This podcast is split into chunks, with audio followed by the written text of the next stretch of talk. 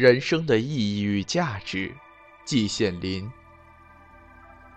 当我还是一个青年大学生的时候，报刊上曾刮起一阵讨论人生的意义与价值的微风，文章写了一些，议论也发表了一通。我看过一些文章，但自己并没有参与进去，原因是有的文章不知所云，我看不懂。更重要的是。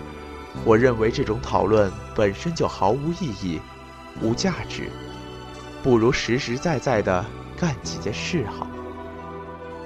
时光流逝，一转眼，自己已经到了望九之年，活得远远超过了我的预算。有人认为长寿是福，我看也不尽然。人活得太久了，对人生的种种相、众生的种种相。看得透透彻彻，反而鼓舞时少，叹息时多，远不如早一点离开人世这个是非之地，落一个耳根清净。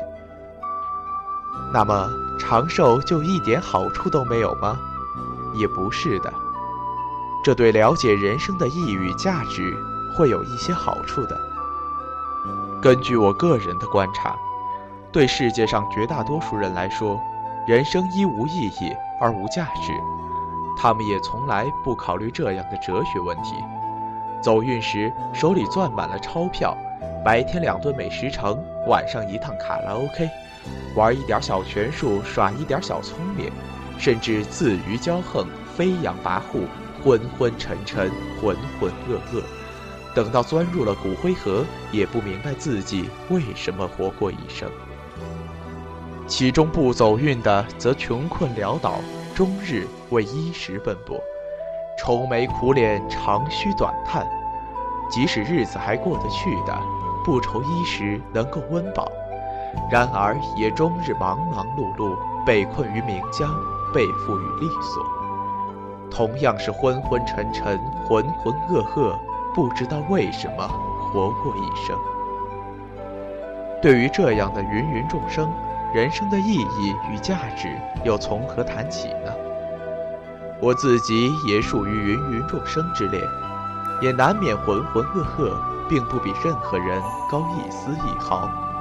如果想勉强找一点区别的话，那也是有的。我，当然还有一些别的人，对人生有一些想法，动过一点脑筋，而且自认这些想法是有点道理。我有什么想法呢？话要说得远一点，当今世界上战火纷飞，人欲横流，黄钟毁弃，瓦釜雷鸣，是一个十分不安定的时代。但是对于人类的前途，我始终是一个乐观主义者。我相信，不管还要经过多少艰难曲折，不管还要经历多少时间，人类总会越变越好的。人类大同之欲绝不仅仅是一个空洞的理想，但是想要达到这个目的，必须经过无数代人的共同努力，有如接力赛，每一代人都有自己的一段路程要跑，又如一条链子，是由许多环组成的，每一环从本身来看，只不过是微不足道的一点东西。但是没有这一点东西，链子就组不成。在人类社会发展的长河中，我们每一代人都有自己的任务，而且是绝非可有可无的。如果说人生有意义与价值的话，其意义与价值就在这里。但是这个道理在人类社会中，只有少数有识之士才能理解。鲁迅先生所称之中国的脊梁，指的就是这种人。